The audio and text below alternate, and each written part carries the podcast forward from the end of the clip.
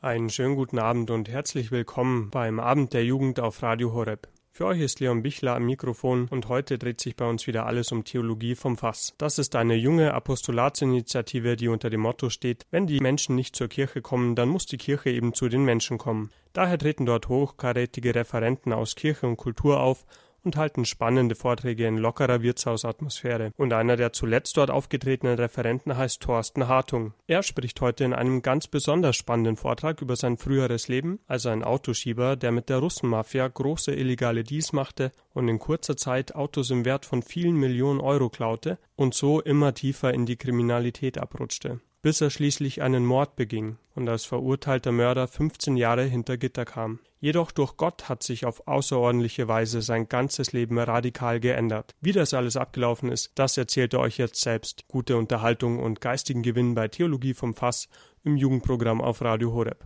Heute mit Thorsten Hartung. Ich möchte euch die Geschichte erzählen, die mir widerfahren ist und äh, auf dass ihr den Kontrast, dass er sich ja besser herauskristallisiert, muss ich eigentlich von vorne anfangen.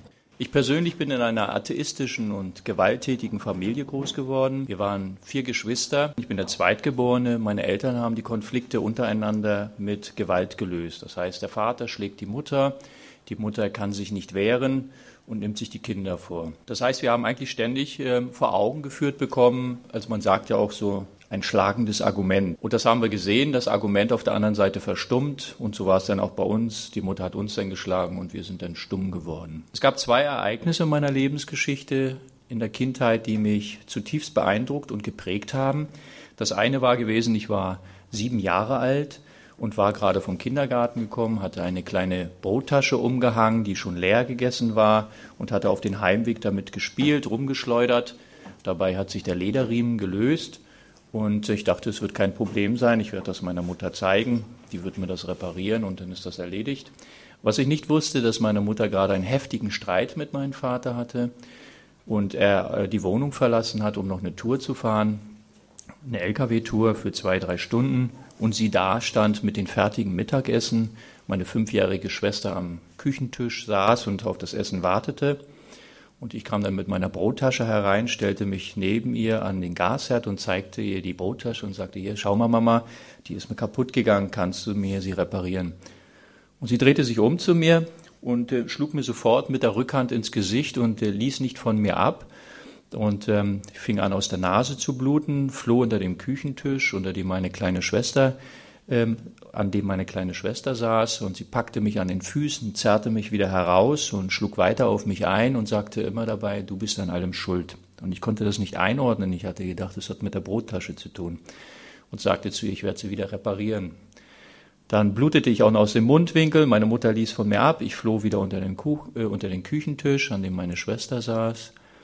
Und meine Mutter drehte dann den Gashahn zu und wieder auf und sagte, ich bringe mich um, drehte sich um zu mir, zeigte mit dem Finger auf mich und du bist an allem schuld. Uns wurde als Kindern sehr früh eingeprägt, dass wenn dieser Geruch im Raum ist, dass er Gefahr bedeutet. Das heißt, ich kam wieder unter mein Versteck unter dem Küchentisch hervorgekrabbelt an den Gasherd ran. Ich wusste gar nicht, in welche Richtung ich drehen sollte. Ich war ja so ein kleiner Knirps, sieben Jahre. Und meine Mutter versuchte mich davon abzuhalten, indem sie weiter auf mich einschlug und hielt erst eine, nachdem ich auch noch aus dem Ohr blutete. Und sie ließ dann von mir ab und ging raus aus die Küche und sagte dabei, ich hänge mich auf und du bist an allem schuld. Zwischenzeitlich hatte ich den Gashahn ausgedreht und äh, ich hörte wirklich, wie sie auf den Dachboden ging. Das war eine Holzstiege und eine Holztür, die ein bestimmtes Geräusch gemacht hat und dachte, Aufhängen hat etwas mit einem Seil zu tun, ging an die Schublade der Küche, nahm ein altes Kartoffelschälmesser heraus und meine fünfjährige Schwester an meiner anderen Hand und folgte meiner Mutter. Gott sei Dank konnte ich äh, die Treppen nicht äh, meine kleine Schwester hochziehen, waren die extra erhöht waren, weil sie nur für Erwachsene gedacht waren. So musste meine Schwester unten stehen bleiben. Und das war auch ganz gut so, da blieb hier nämlich etwas erspart, was mir nämlich oben schon auf mich wartete. Meine Mutter stand auf einem alten Küchenstuhl, hatte eine Wäscheleine um den Hals geschlungen und in dem Moment, wo sie mich hochkommen sah, sagte sie, ich hänge mich auf und du bist an allem schuld. Und ich wollte natürlich nicht daran schuld sein, dass ich auf, ohne Mutter aufwachse und wollte als siebenjähriger Knirps meine Mutter retten und versuchte an den Stuhl und an ihren Beinen hochzuklettern, weil ich wusste, ich muss da irgendwie oben rankommen und meine Mutter stieß mich immer wieder mit ihren Füßen von sich, so dass ich immer wieder runterpurzelte und nach einer gewissen Zeit einsehen musste, es wird mir nicht gelingen, meine Mutter zu retten. Und ich flehte sie an, indem ich das andere Ende der Wäscheleine nahm und damit den Kartoffelschälmesser rumfiedelte. Es hätte ja überhaupt keinen Effekt gehabt und äh, wollte meine Mutter retten und flehte sie an, im Prinzip doch ähm, es nicht zu tun. Und ich mache die Brottasche heil, ich mache sie heil, Mama, ich mache sie wirklich heil, bitte, bitte nicht. Just in dem Moment, wo sie sah, dass, sie, dass ich an dieser Wäscheleine rumfiedelte, sagte die zu mir, hör auf, die Wäscheleine gehört Müller. Da wusste ich, sie lügt, sie will sich gar nicht das Leben nehmen. Denn sie hat ja nicht mal auf mich Rücksicht genommen, warum sollte sie auf die Wäscheleine Rücksicht nehmen?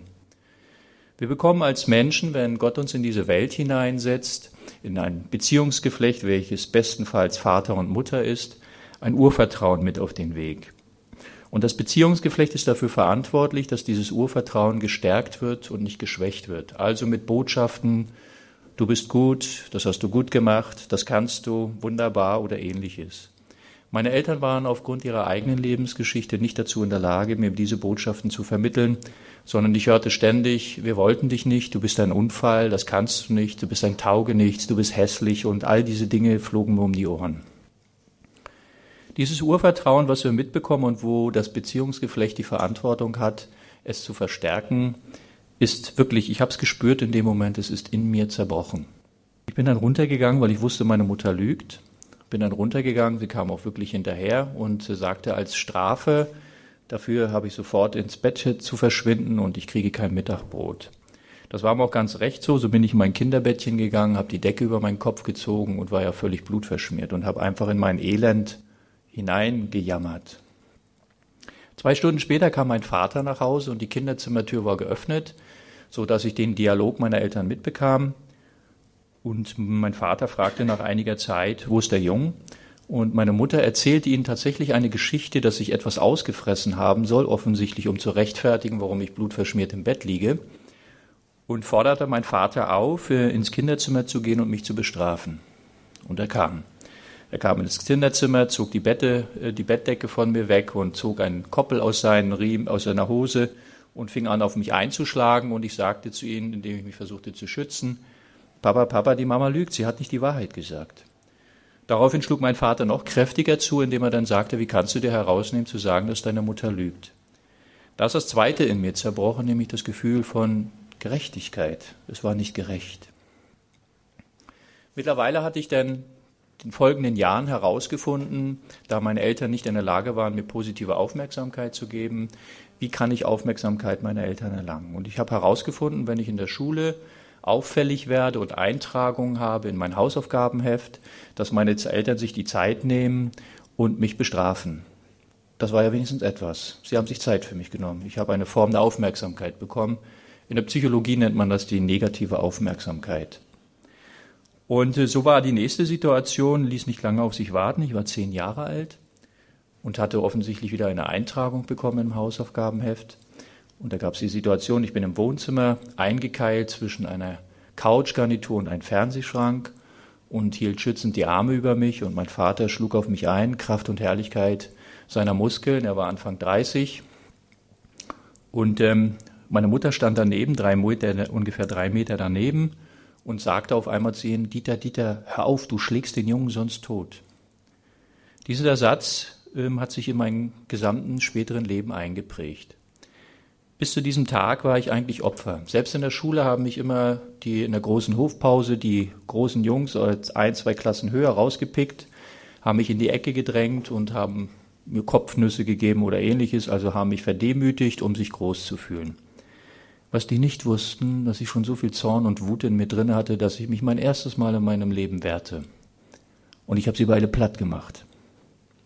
Und auf einmal sagten die Mitschüler, hallo Thorsten, wie geht's dir? Alles klar? Schönen Tag noch. Und ich dachte, ups, aha, ist ja auch eine Form der Aufmerksamkeit. Und ich fing an, mich bewusst zu entscheiden dafür, ich werde nie wieder Opfer sein, sondern Täter.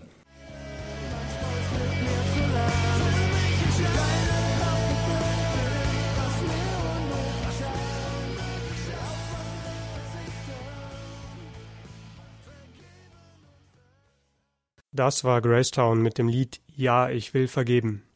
Ihr habt eingeschaltet ins Jugendprogramm von Radio Horeb und für euch ist Leon Bichler am Mikrofon. Jetzt folgt der zweite Teil von Theologie vom Fass mit Thorsten Hartung.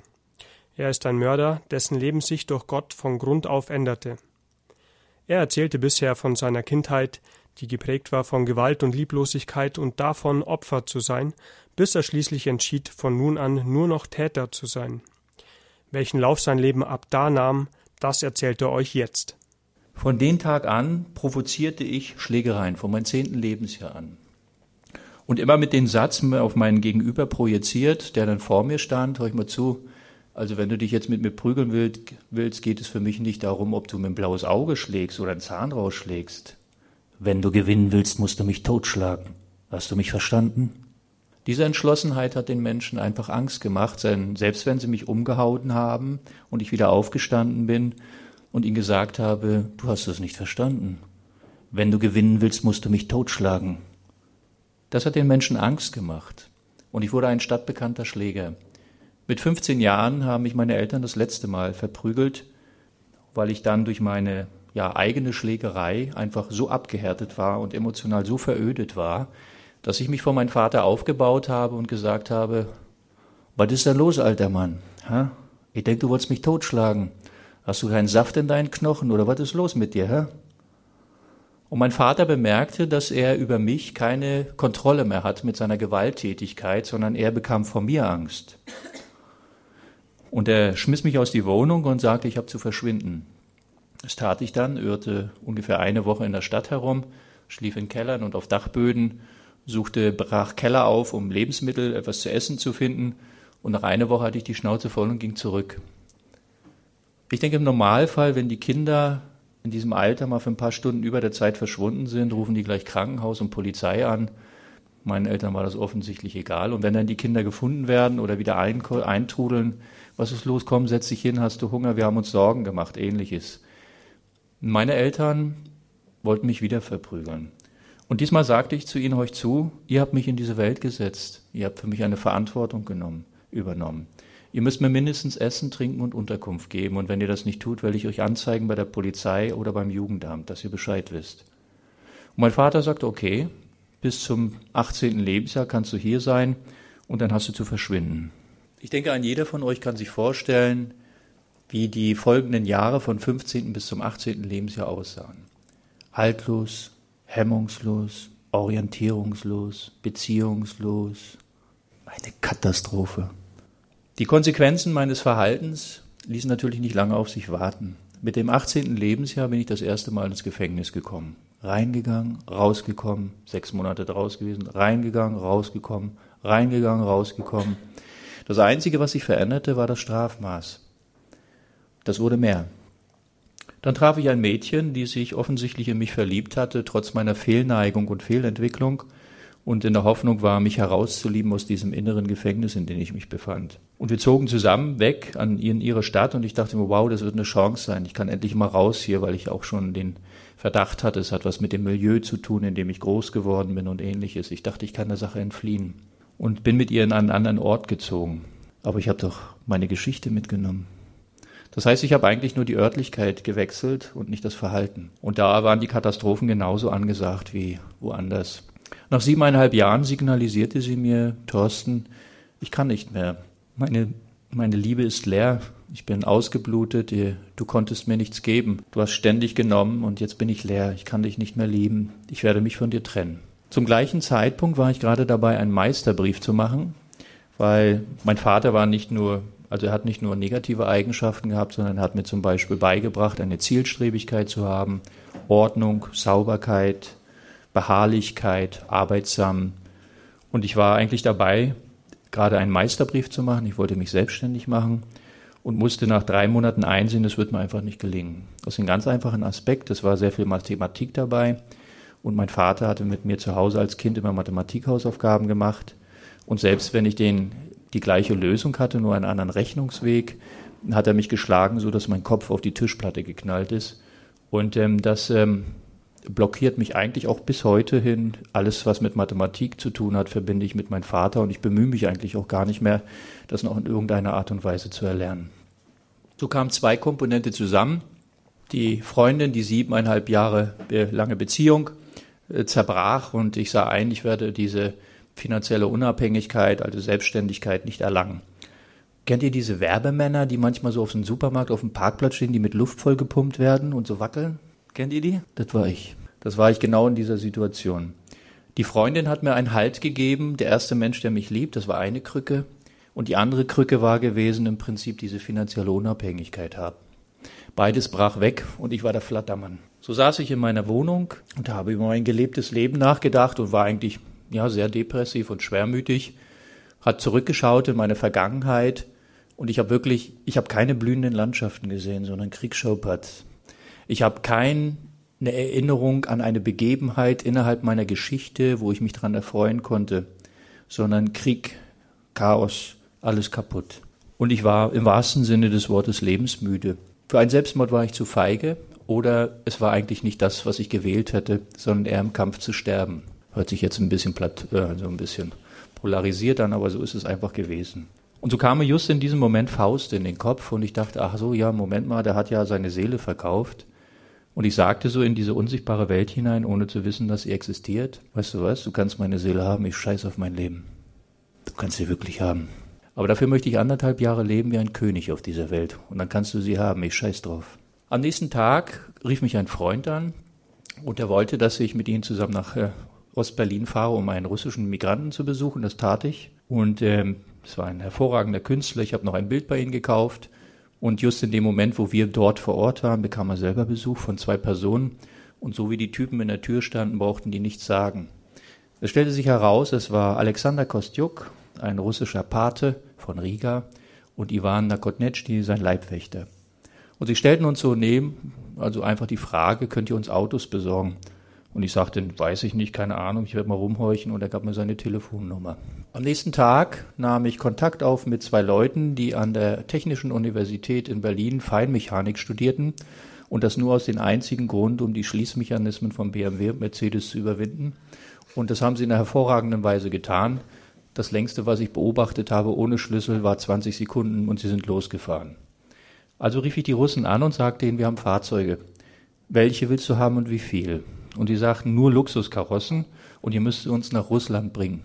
Das heißt, ähm, ich fing an, eine Logistik aufzubauen über Fahrzeugpapiere, Kennzeichen, Fahrtrouten und ähnliches. Und wir fingen an, Luxuskarossen nach Russland und später auch nach arabischen Ländern zu verschieben. Und ich verdiente in der Woche ungefähr 90.000 Dollar. Alles in meine Tasche.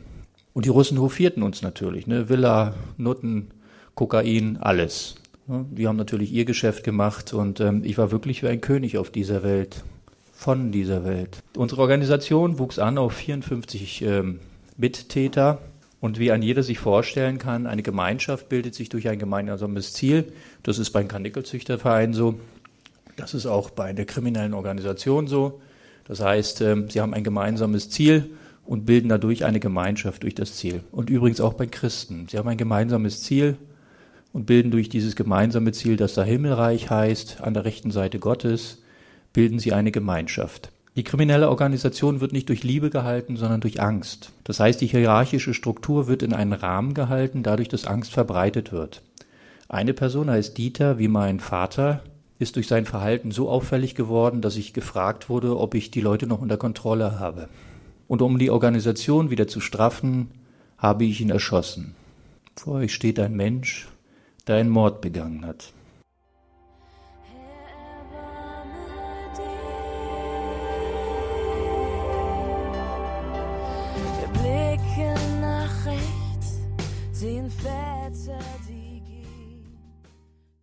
Das war noch einmal die Band Gracetown mit dem Lied Herr, erbarme dich. Ihr habt eingeschaltet ins Jugendprogramm von Radio Horeb und für euch ist Leon Bichler am Mikrofon. Bei uns ist aktuell aus der Reihe Theologie vom Fass Thorsten Hartung zu hören, ein Mörder, dessen Leben sich durch Gott von Grund auf änderte und der jetzt gerade vor dem Lied erzählte, wie es dazu kam, dass er jemanden getötet hat. Jetzt geht seine Geschichte weiter. Gute Unterhaltung und geistigen Gewinn damit. Die Geschichte wäre ja nicht eine Geschichte von Gott, wenn sie nicht weitergehen würde, oder? Zwei Wochen nach meiner Tat fragte mich meine Freundin, mit der ich siebeneinhalb Jahre zusammen war, du könntest du dir vorstellen, dass wir nochmal in den Urlaub fahren. Und ich sagte zu ihr, okay, das können wir machen. Offensichtlich wollte sie feststellen, ob es noch möglich ist, diese Beziehung zu retten oder ob da noch überhaupt irgendetwas zu retten ist. Und wir fuhren dann nach Spanien und ich nahm mein ganzes äh, Spielzeug mit, also Mallorca, Jetski, Paraglider, KTM-Maschine. Also ich habe ständig äh, auch Sportarten betrieben, wo ich mich am Rand zwischen Leben und Tod ähm, bewegt habe, um einfach mich selbst wahrzunehmen in meiner Körperlichkeit und Innerlichkeit. Und wir war, ich, also ich war schon immer kunsthistorisch interessiert und bin auf dieser Insel herumgefahren und habe mir Schlösser angeguckt, Klöster, Kirchen. Und dann sah ich so in der Ferne, in der Mitte der Insel, das sah eigentlich aus der Ferne aus wie eine Burg. Und ich dachte, da fahren wir mal hin, das gucken wir uns mal an. Und fuhren, umso dichter wir kamen, stellten wir fest, der Ort heißt San Salvador. Ich hatte keine Ahnung, welche Bedeutung dieser Name hat. Und bin dann da äh, hochgefahren und umso höher wir kamen, stellten wir fest, eine riesengroße Statue, die so macht, von Jesus, keinerlei Bedeutung für mich, nicht getauft, kein Hintergrund. Und es stellte sich aus, es ist ein Kloster. Und ich ging in die Kirche hinein, in den sakralen Bereich und kam aus diesem sakralen Bereich, also wie so wie einer, der durch ein Museum geht, ne, einmal rum und kam dann wieder raus und ähm, hatte in mir ein Gefühl von, ja, wie soll ich sagen, Seligkeit, Glück, also Gefühle werden ja ausgelöst durch Handlungen halt. Und ich konnte es einfach nicht aus äh, einordnen. Hier ist ja keine Handlung passiert. Und war völlig verwirrt und stand in einem Vorraum, der wie mit Glasvitrinen ausgeschmückt war. Und da waren Briefe und Zeitungsausschnitte, unter anderem auch in Deutsch. Und ich fing an zu lesen. Und es stellte sich heraus, es ist ein Wallfahrtsort. Und ich dachte mir, das ist ja hier wie bei Wünsch dir was. He? Also entweder es gibt diesen Gott und mein Leben verändert sich, oder es gibt ihn nicht, dann bleibt so beschissen, wie es ist. Und ich sagte zu meiner Freundin, gib mir mal einen Zettel. Und sie gaben aus ihrem Portemonnaie einen alten Kassenzettel. Und ich fing an, meinen Wunsch auf einen Zettel zu schreiben. Ein jeder von euch stellte sich mal vor, ihr hättet nicht drei Wünsche, zwei für mich, kann ich sogar nur einen verschenken. Ein jeder von euch stellte sich mal vor, ihr hättet einen einzigen, den Gott euch erfüllen würde. Für euch selbst, für euch persönlich. Nicht Mama soll gesund werden oder Papa soll Arbeit kriegen oder ähnliches, sondern ihr hättet einen für euch. Was würdet ihr euch wünschen? Macht langsam, ihr habt nur einen. Gott nimmt euch ernst. Man wünscht sich Dinge, die man nicht hat. Das heißt, ich äh, drehte mich weg und schrieb auf meinen Zettel meinen Wunsch. Ich wünsche mein Leben in Glück. Das heißt, trotz der Macht und des Geldes, das ich hatte, hatte ich in mir drin ein tiefes Gefühl von Unglücklichsein. Ich faltete diesen Zettel zusammen und da war ein, ein Stahlgitter mit einer Grabplatte und schmiss ihn durch dieses Gitter und da rutschte der Zettel hinter der Kante weg und war für mich aus meinem Blick verschwunden. Am nächsten Tag gingen wir am Strand und meine Freundin, heute würde ich die Begrifflichkeit benutzen, war eher die Komplentative. Die lag am Strand, die sie braun brennen. Ich war eher der Aktive und ähm, wollte Actionman machen. Ich sagte euch zu, ich nehme jetzt mein Fallschirm, mein Paragleiter und werde dort hinten auf diesen Berg gehen. Nimm du doch bitte die Videokamera und ich werde nachher hier landen am Strand zwischen den ganzen Menschen und nimm doch bitte das mal auf. Ne? Ich wollte die Aufmerksamkeit der Menschen erheischen. Was für ein Schwachsinn, ja. Also ging ich auf den Berg und zog den Schirm auf und nach mehreren Versuchen riss mich die Thermik tatsächlich hoch und ich zog an, um über die Kuppe zu kommen, um runterzugleiten an den Strand. Und auf der Mitte des Berges im Prinzip riss die Thermik ab und ich stürzte zu Boden, 50 Meter circa. Und ich konnte nur noch einen Gedanken fassen, wenn ich jetzt da unten aufschlage, bin ich tot. Und ich schlug auf, bin bei Bewusstsein und höre die Menschen, die dann angelaufen kamen, ich hab's gesehen, ich hab's gesehen, der ist tot, der ist tot. Und sie fingen an und wollten offensichtlich mir helfen, indem sie mich in eine stabile Seitenlage bringen. Und ich sagte, fasst mich nicht an, ihr wisst ja nicht, ob ich eine, meine Wirbelsäule verletzt habe. Und fing an, mich selbst zu bewegen, stellte mich hin und stellte dabei fest, dass mir einfach nur eine Blutader, eine Ader im Schienbein geplatzt war und zwischen meinen zwei Pobacken ein ziemlich großer Hämatom anfing größer zu werden, weil ich darauf aufgeschlagen bin. Und anstatt ähm, glücklich darüber zu sein, diesen Absturz überstanden zu haben, war ich stinkesauer, dass ich nicht rübergeflogen bin, um die Aufmerksamkeit der Menschen dort zu erheischen. Das ist eigentlich nichts anderes als der Ausdruck dessen, in was für einen Zustand ich mich befunden habe. Für mich hatte sich an diesem Tag das Fliegen erledigt. Ich nahm meinen Fallschirm, ging zu Fuß runter. Die Antje stand da und wartete auf mich, nicht getauft, keinen christlichen Hintergrund und sagte, wo bist du gewesen? Ich sage, Antje, du, ich bin eben abgestürzt aus 50 Meter Höhe. Eigentlich hätte ich tot sein müssen. Da sagt sie zu mir, du bist nicht tot, weil Gott mit dir noch etwas vorhat. Willst du mich verarschen oder was? Du glaubst genauso wenig an Gott wie ich, also lass mich mit diesen, mit diesen Schwachsinnen in Frieden. Für mich waren Christen alle Spinner. Jetzt bin ich selber einer. Das war der erste Vortragsteil von Thorsten Hartung und bisher erzählte er von seiner von Lieblosigkeit und Gewalt geprägten Kindheit wodurch er von Kindesbeinen an in eine Opferrolle gedrängt wurde, bis er sich schließlich entschied, von nun an nur noch Täter zu sein. Er wurde ein stadtbekannter Schläger, kam mehrmals ins Gefängnis und als er älter wurde, machte er schließlich irgendwann mit der russischen Mafia illegale Geschäfte mit geklauten Luxusautos. Die verschob er in diverse Länder und rutschte zusehends tiefer in die Kriminalität ab und tötete letztlich sogar ein Bandenmitglied, um die Organisation im Griff zu behalten. Was Gott nach einem potenziell tödlichen Unfall, den er dann ohne größere Blessuren überlebte, im weiteren Verlauf seines Lebens bis heute außerdem noch so an außergewöhnlichen Ereignissen mit ihm vorhatte, das erzählt er euch im zweiten Teil der Sendung, nämlich nächste Woche um 19.45 Uhr. Hier auf Radio Horeb. Schaltet also auch dann wieder ein. Wer diese Sendung gerne nochmal hören will, der kann sie gerne herunterladen unter horeb.org, dann im Bereich Jugend und dort bei den Podcasts. Leon Bichler bedankt sich bei euch fürs Zuhören und ich wünsche euch noch viel Freude bei der Spurensuche.